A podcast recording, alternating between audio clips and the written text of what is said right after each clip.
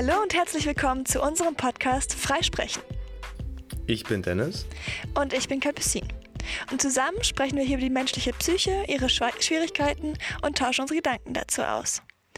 Heute haben wir das Thema PTBS, das heißt posttraumatische Belastungsstörung, und haben mal wieder, weil es eine Freisprechanlage ist, eine Gästin eingeladen, die gerne über ihre Erfahrungen reden möchte.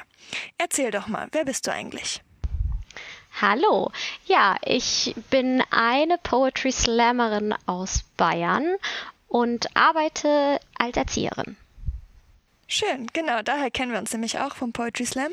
Und du möchtest gerne anonym bleiben, deswegen wirst du erzählen, was du möchtest, aber wir werden keinen Namen nennen. Darauf bitten wir sozusagen einfach für Verständnis. Dennis, willst du mal anfangen? Ja klar, ähm, wann bist du denn an dieser Krankheit oder dieser Störung ähm, erkrankt gewesen? Oder bist du es noch?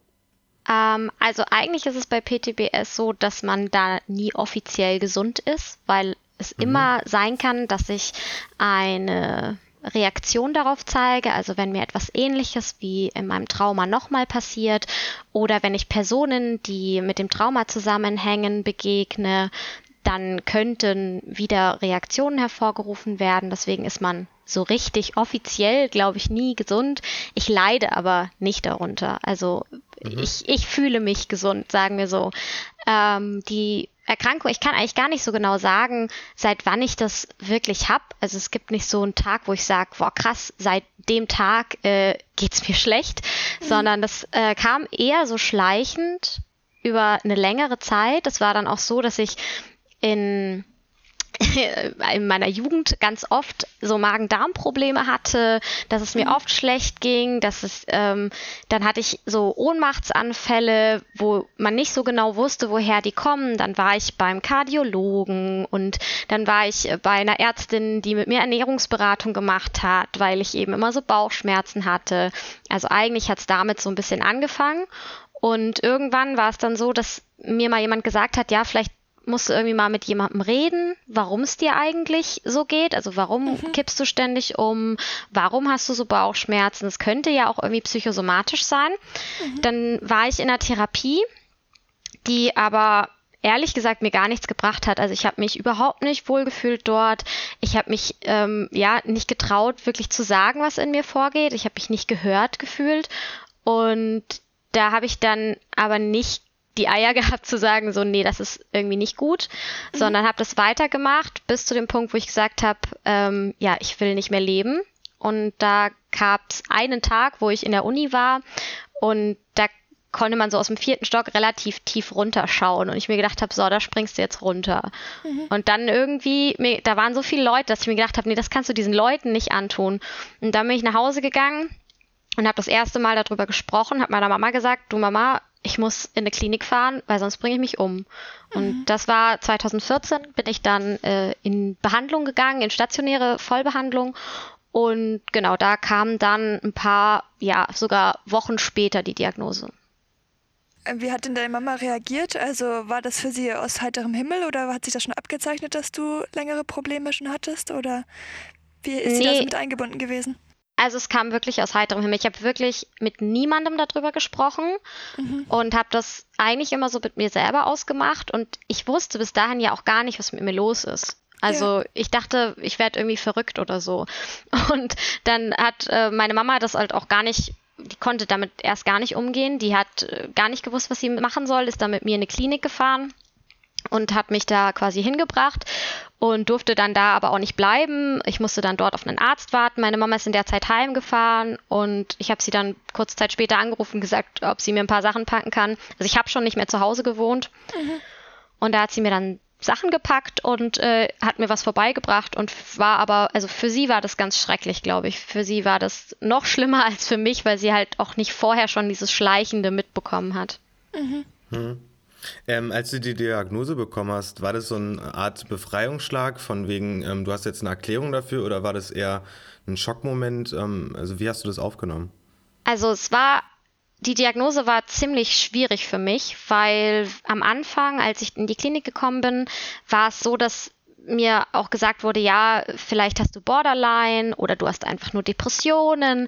Dann war das so ein ständiges Hin und Her und jeder Arzt hat mir irgendwie was anderes gesagt und erst so im Laufe der Therapie dort und den Sitzungen dort ist eigentlich so mehr und mehr rausgekommen, was ich habe. Aber es war nicht so, dass ich beim Arzt war und der hat gesagt, so, du hast PTBS, sondern es hat halt einfach relativ lange gedauert, bis da jemand draufgekommen ist und bis ich auch selber draufgekommen bin, was eigentlich los ist. Mhm. Und mhm. deswegen, ja, am Ende war es eine Erleichterung, dieses Zwischendurch, du hast Borderline, fand ich ganz, ganz schrecklich. Ich wollte auf gar ja. keinen Fall Borderline haben, was auch irgendwie komisch ist. Aber ja, und dann dachte ich mir, ja, aber nur Depressionen sind es nicht, weil ich habe noch andere ähm, Symptome, die irgendwie nicht so zur Depression passen. Und ja, das war so ein bisschen hin und her. Und als es dann hieß PTBS, war es einerseits ein Schock. Auf der anderen Seite hat es für mich wahnsinnig viel erklärt und ich konnte eigentlich relativ gut damit umgehen. Und wenn man ehrlich so mit sich selber ist im Nachhinein, war es auch sowas, worauf ich mich so ein bisschen ausruhen konnte. Ja, also ich habe halt jetzt PTBS. Mhm. Ich habe eine Frage, die vielleicht seltsam klingt, aber war dir nicht bewusst, dass dein Erlebnis ein traumatisches Erlebnis war? Hast du es als normal empfunden? Nee, ehrlich gesagt habe ich es komplett verdrängt. Also mhm. es, es war es, was in meiner Jugend passiert ist, und zwar mhm. mit 17, beziehungsweise zwischen 16 und 17. Und damals habe ich das, glaube ich, in dem Moment als relativ normal empfunden und mhm. habe dann aber im Nachhinein viele Sachen total verdrängt gehabt und jetzt wenn ich vom heutigen Stand nochmal so zurückblicke, ich hatte dann irgendwann auch keine Freunde mehr oder nur sehr wenig Freunde, mit denen ich zu der Zeit Kontakt hatte und habe mich sehr zurückgezogen und dadurch war auch nicht so von außen ein Feedback da, so dass da stimmt irgendwas nicht, da passiert was in deinem Leben, das ist nicht okay. Mhm. Und dadurch hatte ich also in dem Moment nicht so stark das Gefühl, okay, das ist jetzt ganz schlimm. Und dann habe ich es verdrängt und irgendwie halt eben diese unterbewussten Sachen gehabt, dass ich Magenschmerzen hatte, dass ich äh, ständig umgekippt bin. Und da habe ich eigentlich noch nicht so gemerkt, dass irgendwie ich was verarbeiten müsste. Und als dann so die ersten Erinnerungen zurückgekommen sind, so ich habe bei mir war das erste Mal, da war ich äh, mit einer anderen Mitpatientin in der Notaufnahme, weil die sich geschnitten hatte und genäht werden musste und ich habe sie begleitet und dann kam jemand rein, der mich sehr an mein Trauma erinnert hat und ich bin mhm. nett gesagt wirklich komplett durchgedreht. Ich habe äh, geschrien, geschlagen, um mich äh, geschlagen. Ich habe also war vollkommen mhm. out of order und habe da äh, dann äh, Tavor bekommen und konnte mich irgendwann wieder beruhigen. Und da war so das erste Mal, dass ich so richtig das Gefühl hatte, okay, das, was da passiert ist, muss ganz schlimm gewesen sein. Und dann habe ich angefangen, das so hochzuholen, Stück für Stück in der Therapie und habe jetzt eben irgendwann gemerkt, so, okay, nein, das war, war schlimm. Ja. Du, nur kurz als Erklärung, weil du jetzt gerade Tavor erwähnt hast. Tavor ist ein Medikament für ZuhörerInnen, die das nicht kennen. Und ansonsten wollte ich dich noch fragen, du hast gesagt, du hattest Symptome, die nicht zur Depression passen. Was waren denn deine Symptome generell? Also ich hatte Flashbacks, nachdem ich diesen ersten Erinnerungsflashback hatte und Dissoziationen, also dass ich ja wie weggetreten war, dass ich mh, mm, irgendwo saß und nicht mitbekommen habe, was um mich herum passiert ist, dass ich quasi auch nicht ansprechbar war. Aber die Dissoziationen war nicht so, dass ich irgendwas gemacht habe, was ich nicht hätte kontrollieren können, sondern mhm. es war eher, dass ich ähm, irgendwie weggetreten war. Mhm. Und dann hatte ich, ich habe mich relativ lange Zeit geritzt, weil mhm. ich in nicht diese dissoziativen äh, Momente fallen wollte. Also immer wenn ich gemerkt habe, ich schweife irgendwie ab, habe ich mir wehgetan, damit ich das irgendwie ja verarbeiten kann oder nicht da reinrutschen kann. Genau. Also es sind keine plötzlich auftretenden Symptome, sondern die kommen schleich und werden dann sukzessiv ähm, immer stärker. Ja, also ich denke, bei PTBS ist es so, dass man nicht sagen kann, das ist so typisch, sondern es hat ja jeder ein anderes Trauma erlebt und manche haben sofort eine Reaktion darauf, bei anderen dauert es länger, manche verdrängen das, manche nicht. Also ich glaube, das kommt so auf das Trauma an und darauf, wann es im Leben passiert ist, dass man da auch gar nicht so richtig sagen kann, dass es immer so ist. Aber in meinem Fall war es so, dass es eher schleichend kam. Je mehr ich mich erinnert habe, desto mehr Symptome hatte ich. Mhm. Und ähm, dann bist du in Therapie gegangen, hast du erzählt. Und wie lange warst du dann dort? Kannst du ein bisschen erzählen von dem Aufenthalt und allem? Ja, also ich war erst äh, zehn Wochen dort. Da wurde dann die Diagnose gefunden und wir haben da sehr viel gesprochen und ich habe sehr tolle Menschen kennengelernt, die mir sehr geholfen mhm. haben. Also das war auch so das Hauptding. eigentlich für mich, dass ich Menschen kennengelernt habe, denen es auch nicht gut ging mhm. und ich dann nicht mehr das Gefühl hatte, ey, ich werde irgendwie verrückt oder so, sondern es ist einfach eine normale Reaktion und anderen Leuten geht es auch so. Mhm.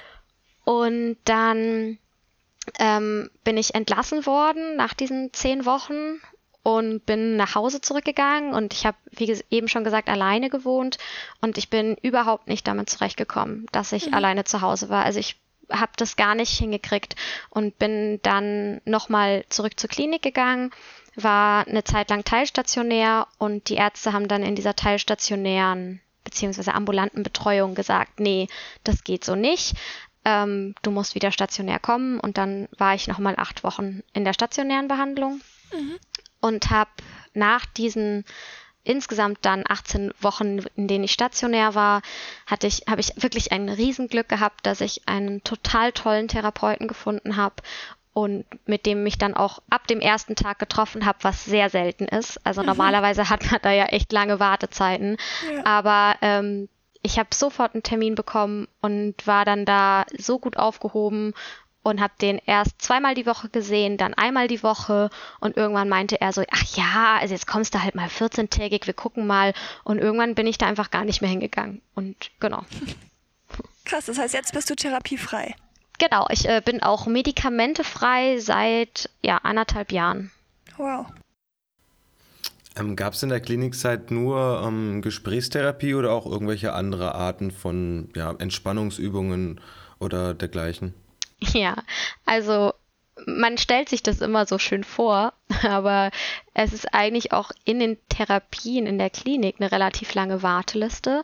Also es gibt ja Leute, die auch ihren Aufenthalt dort planen, mhm. um ähm, zum Beispiel eine Traumatherapie oder ähnliches zu machen. Es sind ja nicht alle, die da akut eingeliefert werden. Und deswegen war am Anfang erst gar nichts. Also am Anfang hatte ich wirklich nur Gespräche. Ähm, ganz am Anfang sogar nur mit dem, einmal in der Woche mit dem Arzt und dann mit der Bezugspflege. Mhm. Und irgendwann gab es dann Ergotherapie und so Gruppentherapie, wo wir über Achtsamkeit und solche Dinge geredet haben. Aber wir also so, eigentlich habe ich hauptsächlich nichts gemacht den ganzen Tag. Also ich hatte schon jeden Tag irgendwas, aber meistens halt eine Sache und das war's dann. Und mhm. trotzdem kannst du irgendwie positiv davon berichten, also als ob es dir geholfen hätte. Ähm, ja, ja, also ich finde, dass die Zeit dort mir deswegen geholfen hat, weil ich total tolle Menschen kennengelernt habe die mhm. mir total geholfen haben. Und es war eher dieses, dass ich mit den, mit den anderen Patienten reden konnte, dass ich eine tolle Bezugspflege hatte und diese Punkte haben mir mehr geholfen als die an, ja, offiziellen Therapien, die es dort gab. Okay, spannend. Und auch das Weitwegsein von zu Hause, hat das auch eine Rolle gespielt? Ja, also es hat auf jeden Fall eine Rolle gespielt, dass ich nicht zu Hause war. Es hat eine Riesenrolle gespielt, dass ich nicht alleine war mhm. und dass ich ganz viel Verantwortung abgeben konnte. Also, mhm. dass ich wusste, so, ich krieg was zu essen, ich muss ja. mich nicht darum kümmern, dass hier geputzt wird. Ja. Ähm, es ist einfach so alles geregelt. Ich muss mich um nichts kümmern. Ich kann sämtliche Verantwortungen auch für mein eigenes Leben eigentlich an jemanden anderen abgeben. So mir kann hier nichts passieren. Mhm.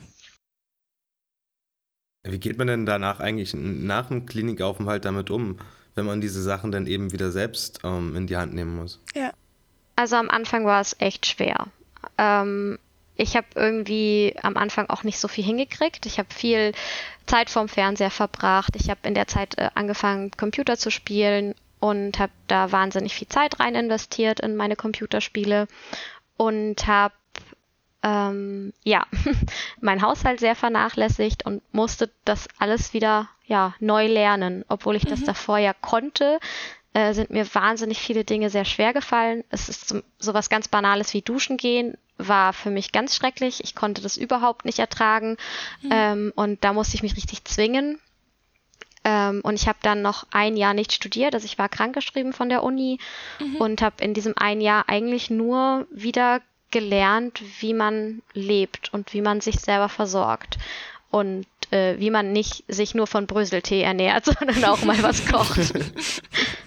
Kannst du sagen, woran das gelegen hat? Also du bist nicht aus der äh, Klinik raus und meintest, ja, jetzt ist alles gut und ich lebe mein Leben wieder, sondern ähm, du hast es alles verarbeitet, aber trotzdem hat es dir noch lange nachgehangen.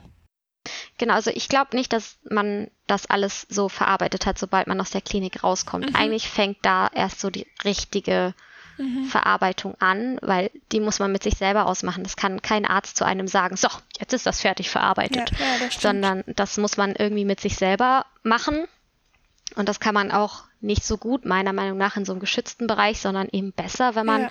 einfach, ja, mit sich selber ist und mit sich selber klarkommen muss. Dann mhm. merkt man auch noch, wo einen das vielleicht noch äh, betrifft. Und ich war medikamentös sehr gut eingestellt. Also ich habe mich da eigentlich relativ sicher gefühlt. Und dann, ja, musste ich irgendwie erstmal wieder lernen, wie ich das eben alles so alleine hinkriege. Und man ist ja nicht gesund, sobald man aus der Klinik rauskommt, sondern mhm. es geht einem ja nicht so, zack, bumm, jetzt bin ich gesund, ich gehe nach Hause und es, es passt alles, sondern ja. dann war man ja auch 18 Wochen nicht für sich selber ja. zuständig. Ja. Ähm, es ist jetzt wie, wenn man jetzt 18 Wochen in ein All-Inclusive-Hotel geht und dann wieder nach Hause kommt, muss man auch erstmal wieder äh, anfangen, sich selber was zu kochen. Ich glaube, das würde jedem so gehen, egal wie es einem psychisch geht. Hattest du zu Hause auch noch Flashbacks oder irgendwelche Rückfälle in Anführungsstrichen, das selbstverletzendes Verhalten oder sowas? Ähm, ja, äh, ist alles eigentlich relativ so weitergegangen wie in der Klinik. Ich hatte mhm. äh, Flashbacks nicht mehr so schlimm, aber Dissoziationen, dass mir teilweise Stunden gefehlt haben, dass ich äh, ja gar nicht wusste, was ich in der Zeit gemacht habe, das hatte ich und auch selbstverletzendes Verhalten hatte ich noch lange Zeit danach, aber nicht mehr so regelmäßig wie in der Klinik. Also da ist es deutlich weniger geworden und ich habe dann mit meinem Therapeuten einfach einen Weg gefunden, wie ich damit umgehen kann und dann hat das, es wurde immer weniger und hat irgendwann aufgehört. Also ich kann auch so gar nicht sagen, krass, da war mein letzter Flashback oder da mhm. war meine letzte Dissoziation, sondern ja, es war irgendwann einfach weg. Mhm. Konntest du dir ähm, immer erklären, dass das an der Krankheit liegt oder hast du dir selbst Vorwürfe gemacht, dass du dich so und so verhältst oder dass du diese Erfahrungen machen musst? Ähm, also am Anfang schon, wo ich auch noch keine Diagnose hatte und wo ich noch nicht so genau wusste, was mit mir los war, dachte ich irgendwie echt so, ja, ich werde verrückt, ich spinne irgendwie. Also das ist nicht normal. Mhm. Und irgendwann später war es so, dass ich mir oft Vorwürfe gemacht habe, warum ich das jetzt nicht verarbeiten kann. So anderen mhm. Leuten ist sowas auch passiert und die stellen sich nicht so an. Mhm. Und mhm. viel war auch von außen, also die Umwelt und meine Freunde und Familie haben zwar alle da gut drauf reagiert, es war irgendwie keiner, der es wahnsinnig abgelehnt hat, aber von denen war halt auch so, jetzt bist du da schon 18 Wochen, ist jetzt nicht mal mhm. Zeit, dass du jetzt äh, gesund bist so und ähm, ja, ich wurde einmal besucht ähm, von einem Familienmitglied, der dann gemeint hat, ja, du hockst hier und guckst aus dem Fenster, so mach doch mal Therapie, jetzt musst du mal aktiv hm. was tun, dass du gesund wirst. Und da war schon oft das Gefühl so, okay, warum komme ich jetzt eigentlich nicht damit klar? Ja. Und da muss man dann auch so klarkommen und sagen, ja, okay, es ist so, ich bin so, ich komme halt jetzt nicht damit klar. Und das wollte ich dich eh noch fragen, wie war es denn mit Freunden und Familie für dich? Wie hat das dein Leben jetzt so beeinflusst? Also ich habe schon Freunde in der Zeit verloren, mhm. dass die mich vielleicht am Anfang mal besucht haben, aber dann halt irgendwann nicht mehr. Mhm. Und ich habe dann auch, also vor allem die Uni-Freunde, da war es sehr schwierig. Ich bin dann ein quasi ein Jahr später quasi wieder eingestiegen mit ganz mhm. neuen Leuten. Dann hatte ich mit denen auch nicht mehr so viel zu tun und irgendwie, ja, da habe ich schon viele Leute verloren. Und denke aber, dass die wichtigen Leute geblieben sind und die sind mir bis heute geblieben. Und ich finde, das bedeutet mhm. schon was, weil das auch, ja, sechs Jahre sind auch eine lange Zeit. Ja. Und bei meiner Familie war es so, dass ich gemerkt habe, dass, also wir reden nicht darüber, weil mhm. ich, also ich musste das auch lernen und ich habe da lange mit meinem Therapeuten drüber gesprochen, dass ich dann auch akzeptieren muss, dass sie nicht damit umgehen können, also ich kann schon zu meiner Mama sagen, okay, mir geht's schlecht. Ich kann es auch mhm. zu meinem Papa sagen. Aber sie wollen darüber eigentlich gar nicht so genau was wissen. Was mhm. vielleicht damit zusammenhängt, dass sie sich selber Vorwürfe machen, warum sie in der Zeit äh, mir nicht helfen konnten oder mhm. dass sie denken, sie sind irgendwie mit Schuld oder ähnliches. Mhm. Und ähm, seitdem haben wir ein ganz anderes Verhältnis zueinander. Ich habe ein sehr enges Verhältnis zu meiner Familie, aber wir reden nicht darüber. Also wir reden über schöne Sachen, wir reden darüber, dass ich, keine Ahnung, mich über irgendwas in der Arbeit ärgere. Darüber kann ich sehr viel reden, aber ähm, eben nicht über psychische Sachen. Und ich denke, dass ich seitdem auch ein besseres Verhältnis zu meinen Eltern habe, weil ich vieles von ihnen verstehe mhm. und äh, vieles reflektiert habe und jetzt halt einfach sagen kann, okay, unsere Beziehung ist so, aber sie ist halt auch schön so. Würdest du dir wünschen, dass du irgendwie mit jemandem drüber sprechen kannst oder hast du dann jemand anderen außer deinen Eltern zum Sprechen? Ähm, ja, also irgendwie finde ich es nicht so schlimm, dass ich nicht mit meinen Eltern drüber sprechen kann. Mhm. Und ich habe auch nicht so das Bedürfnis, darüber zu sprechen. Also wenn mich jetzt jemand fragt, würde ich nicht lügen und mhm. würde auch erzählen, was, was, wie es mir geht und, und was damals passiert ist. Aber ich weiß auch nicht, ich habe nicht das Bedürfnis, jedem das zu erzählen. Und ich, habe, ich yeah. brauche auch niemanden so richtig zum Reden. Also ich bin mittlerweile verheiratet und mein Mann weiß auch davon und ich weiß, dass ich immer zu ihm kommen kann und immer sagen kann, wenn irgendwas wäre. Aber ich habe gar nicht so das Bedürfnis, das nochmal alles durchzukauen. Ich bin eher mhm. froh, wenn, wenn die Leute mich damit so ein bisschen in Ruhe lassen. Okay, dann sehr stark von dir, dass du trotzdem zu uns kommst und erzählst. Vielen Dank dafür. Ja, gerne. Ähm, hast du denn auch noch eine andere Diagnose bekommen oder hast du in Anführungsstrichen nur ähm, mit dieser Belastungsstörung ähm, zu kämpfen gehabt? Also die Nebendiagnosen, Zusatzdiagnosen, ich habe keine Ahnung, wie sowas heißt. Es ist auf jeden Fall eine Depression, weil die Phasen, in denen ich quasi, in denen es mir schlecht geht, sind depressive Phasen. Und das kam so, ja, miteinander einher. Und dazu kam dann eben eine Zeit lang das selbstverletzende Verhalten, was auch mit zu den Diagnosen zählt. Und äh, zwischendurch hat man mal gedacht, ob ich nicht vielleicht noch eine Essstörung habe, aber ich bin einfach nur sehr schlank und habe einen sehr guten Stoffwechsel. Deswegen haben sie äh, das dann auch irgendwann wieder zurückgenommen. Genau. Und wie hat dir jetzt die Therapie, sag ich mal, schlussendlich geholfen? Also du sagst, jetzt geht's dir so, dass du stabil bist. Ähm, kannst du irgendwie, hast du irgendwas mitnehmen können auf jeden Fall, was du weitergeben möchtest? Ja, auf jeden Fall. Also Erstmal muss ich kurz zu meinem Therapeuten sagen, dass der schon relativ alt war, also über 60, als mhm. ich ihn kennengelernt habe. Und der hat nicht gleich Psychologie studiert, sondern der hat erst eine Ausbildung gemacht, dann hat er äh, seinen Doktor in Physik gemacht Oha. und hat dann irgendwie festgestellt, in seinem Leben fehlt noch was und hat dann Psychologie studiert. Mhm. Und der, dieser Mann hatte so viel Lebenserfahrung. Der hatte der war wirklich so richtig weise. Es klingt komisch, aber er war ein richtig weiser Mann. Und der hat mich einfach genauso genommen, wie ich bin. Der mhm. hat einfach gesagt, ja, ist doch cool so. Und der hat auch immer erstmal so am Anfang gefragt, ja, was hast du denn die Woche über eigentlich Cooles gemacht so? Mhm. Und wollte immer wissen, er wollte wissen, wie Tinder funktioniert und ähm, was denn eigentlich Bouldern ist und war da sehr interessiert und hat mich sehr darauf konzentriert, auf, auf meine eigenen Ressourcen und was ich eigentlich schon alles habe und was ich alles kann. Mhm. Und er hat da nie dran gezweifelt. Und diese Stärke habe ich mir irgendwie mitgenommen. Und er hat dann auch zum Beispiel zu dem mit dem Ritzen gesagt, naja, es ist wie mit dem Rauchen. Also es ist einfach eine Sucht. So, man kann nicht mhm. einfach aufhören und sagen, so, ich mache das jetzt nicht mehr, sondern es wird ein Rückfall vielleicht kommen und dann muss man den Rückfall halt so nehmen, wie er ist und dann halt wieder anfangen und sagen, ja, aber ich habe es ja schon mal so lange geschafft, das kann ich wieder schaffen. Mhm. Und das hat mir wahnsinnig viel gebracht und er hat mir wirklich es klingt voll komisch, aber er hat mir beigebracht, dass ich mich selber lieben kann und dass es mhm. voll, voll gut so ist, wie ich bin. Und dann hat er immer gesagt, auch bis zum Ende, er glaubt, es fehlt ein Mann in meinem Leben. Und ich immer gesagt habe, nee, vergiss es, ich brauche keinen Mann. Er hat gesagt, doch, du brauchst einen Anker und du brauchst irgendwie jemanden. Und über ihn bin ich damals zu meinem Hund gekommen, weil er gemeint hat, naja, vielleicht wärst du nicht so einsam. Dann war ich im Tierheim, habe mir einen Hund geholt. Mhm. Äh, sei, also das hat auch geholfen. Mhm. Und äh, ja, dann war ich noch lange Single und habe immer gedacht, ach nee, ich brauche keinen Mann, das ist alles Blödsinn. Und jetzt, wo ich verheiratet bin, denke ich mir, ja, war vielleicht doch gar kein so schlechter Tipp.